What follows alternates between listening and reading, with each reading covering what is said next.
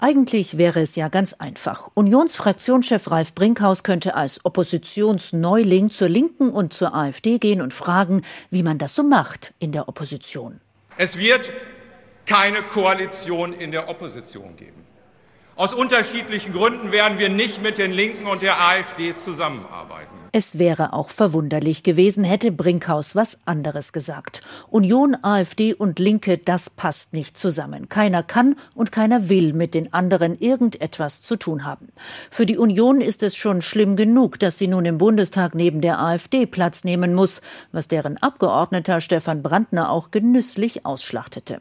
Die CDU kann sich gerne neben uns setzen. Sie kann viel lernen. Wie geht gute Oppositionsarbeit? Das ist bei uns zu lernen. Also wir werden, glaube ich, auf eine gute Nachbarschaft hier hinarbeiten. Der Regierung auf die Finger zu schauen, Gesetzentwürfe kritisch zu prüfen, zu hinterfragen, zu kritisieren, notfalls auch deutlich gegenzuhalten. Das ist die Aufgabe der Opposition.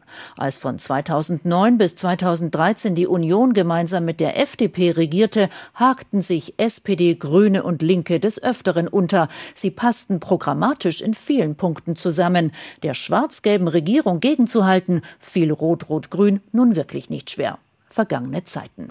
Diesmal wäre die Linke fast aus dem Bundestag geflogen, während SPD und Grüne jetzt gemeinsam regieren. Daher gibt Fraktionschef Dietmar Bartsch auch die Devise aus, jetzt kämpft jeder für sich allein.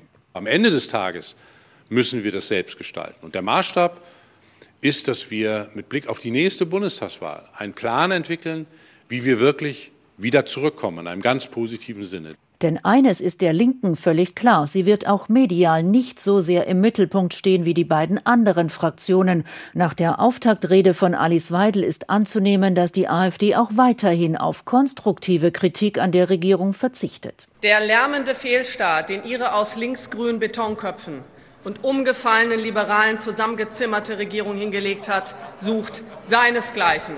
Von der ersten Minute an gehen Sie und Ihre Minister auf Konfrontationskurs mit der Realität, mit der Freiheit, mit den Bürgerrechten, mit den Bürgern und mit den europäischen Nachbarn und Partnern. In der Union dürfte kaum jemand vorhaben, in diesem Ton mit der Regierung zu reden. Kritik aber mit Anstand und Abstand zu denen, die ihn manchmal verlieren, lautet eher die Devise. Oder wie der künftige CDU-Chef Friedrich Merz kurz vor Weihnachten noch mal klargemacht hatte, mit ihm werde es eine Brandmauer zur AfD geben und wie es aussieht, eine niedrige Schwelle zur Regierung. Gleich mehrmals betonte Unionsfraktionschef Ralf Brinkhaus, für große Projekte stünde die Union bereit etwa beim Thema Rente. Diesen nationalen Konsens bieten wir Ihnen an. Lassen Sie uns bei der Rente zusammenarbeiten. Das Thema ist zu wichtig für Parteipolitik. Herzliche Bitte, kommen Sie auf uns zu, meine Damen und Herren. Die Union blickt also lieber auf die Regierungsbank als zu den Kollegen in den Reihen der Opposition.